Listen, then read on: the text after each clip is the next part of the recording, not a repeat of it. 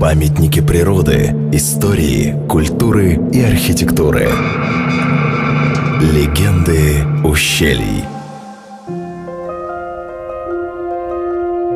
Ценными памятниками материальной культуры осетинского народа являются боевые и оборонительные сооружения – много таких памятников в Дигорском и Куртатинском ущельях. Строились боевые башни и укрепления по одному принципу. Если, например, подавались сигналы зажженными факелами с дзвгизских укреплений, то они легко наблюдались с боевых башен селений Даллакау, Барзикау, Самати, Гули. Часто строители для возведения комплекса оборонительных сооружений пользовались естественными пещерами, к которым пристраивались фасадные стены типа боевых башен с бойницами и наблюдательными окнами.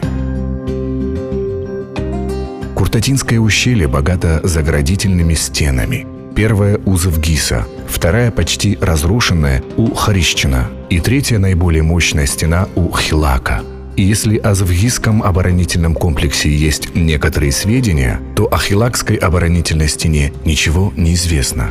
Ни о том, кто ее строил, ни о том, в какое время это было. Хотя версий и легенд на этот счет существует немало.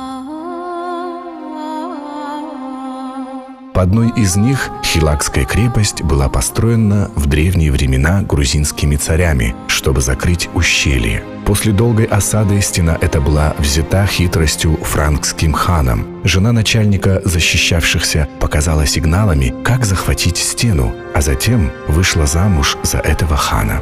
Овладев заградительной стеной, франки начали разработку серебряных рудников. Долгое время потом здесь находили куски серебряной руды.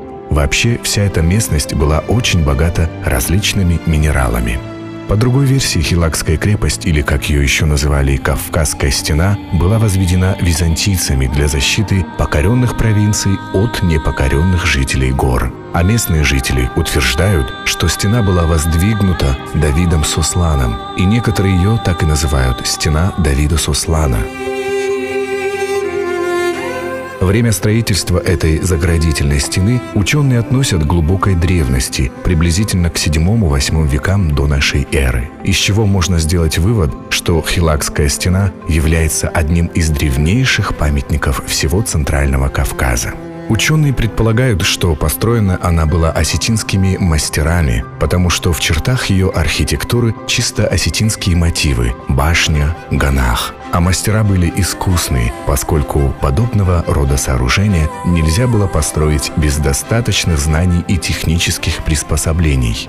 Сейчас от стены остались одни руины.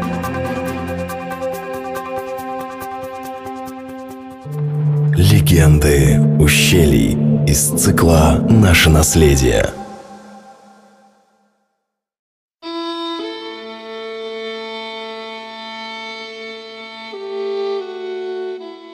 Но есть ли что приятнее на свете, чем углубляться в дух иных столетий? Боги и силы. Культ святых у осетин.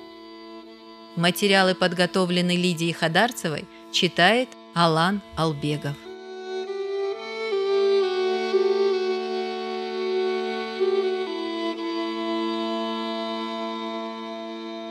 Хозяином или божеством-покровителем домашнего скота в осетинской мифологии считается Фалвара.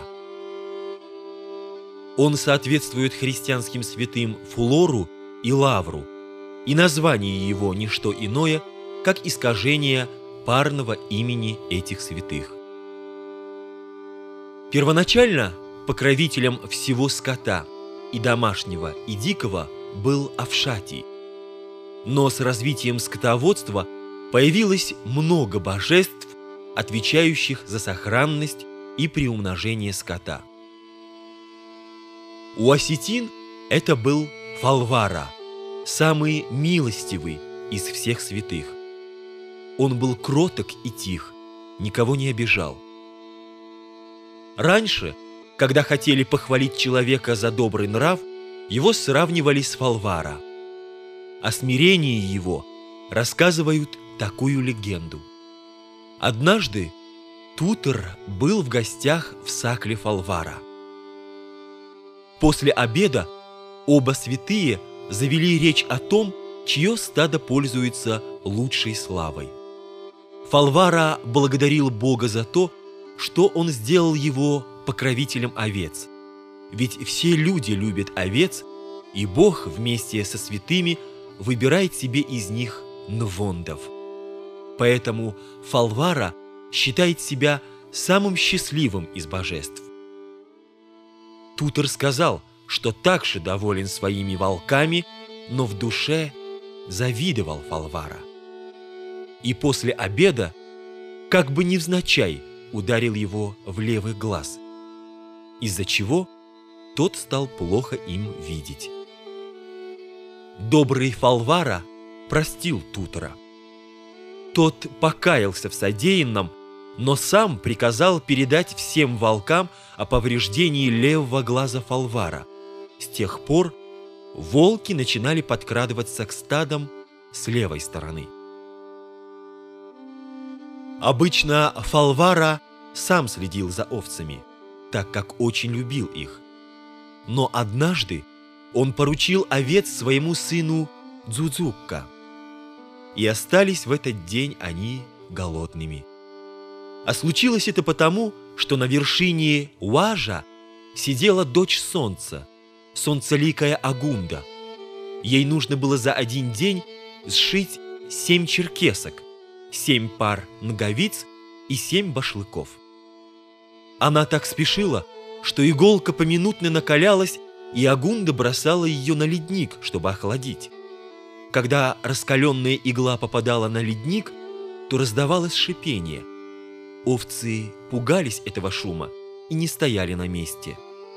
Вот почему на этот раз они остались голодными.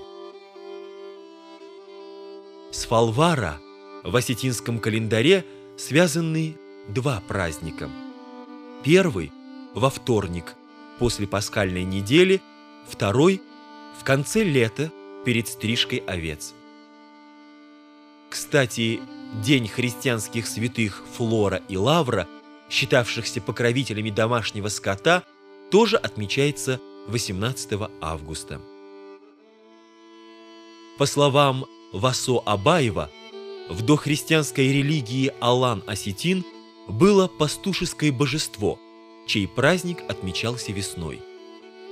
После, в процессе христианизации, он получил новое имя в честь канонического святого, и произошло так, будто было два фалвара.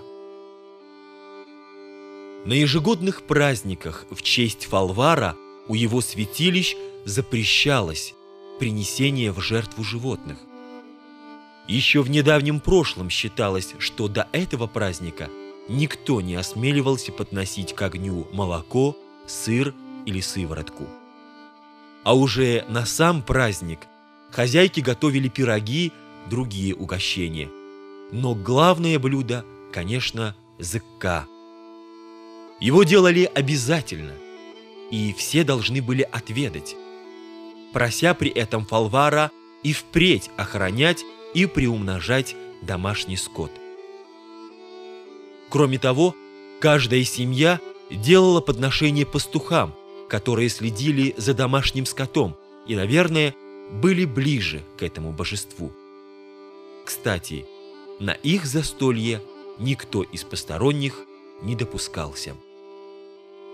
Но молитва у всех была одна – о, Бог богов!